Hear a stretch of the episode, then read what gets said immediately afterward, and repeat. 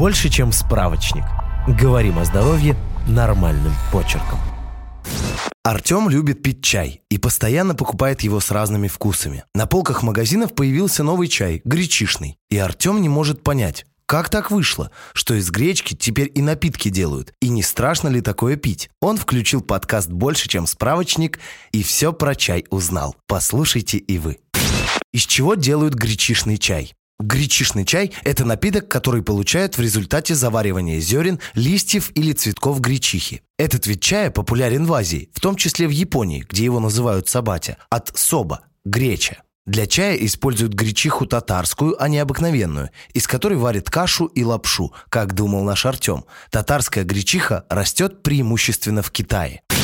Чем польза гречишного чая? Как и другие травяные чаи, гречишный чай относят к полезным напиткам, особенно если их употреблять в разумных количествах и не пытаться с их помощью лечиться. В гречишном чае содержится много флавоноидов. Это антиоксиданты, которые способны защищать от рака, диабета, болезней сердца и сосудов. В частности, гречиха – основной источник рутина в рационе человека. Благодаря противовоспалительным свойствам рутина его используют в альтернативной медицине для лечения остеоартрита и воспалительных заболеваний кишечника. При этом доказательств эффективности рутина в терапии этих состояний недостаточно. Еще чай богат цинком, медью, марганцем и селеном.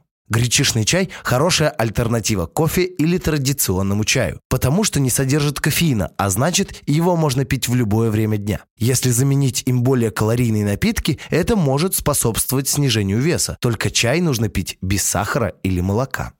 Как выбирать и заваривать гречишный чай? При выборе чая стоит обратить внимание на то, из чего он сделан. Чай должен быть сделан из гречихи татарской, а не из обычной гречи. Важно, чтобы он был сделан из цельных отрубей. Такой чай содержит больше антиоксидантов. Чай не должен содержать примесей, поэтому покупать его следует в надежных местах. У некоторых людей может быть аллергия на гречу. В этом случае пить такой чай нельзя. Заваривать чай нужно как обычно. Рекомендуют заливать его кипятком и настаивать 2-5 минут. Помните, несмотря на свои полезные свойства, чай не лечит никакие болезни. Это лишь напиток, которым мы все наслаждаемся. Подписывайтесь на подкаст «Больше, чем справочник».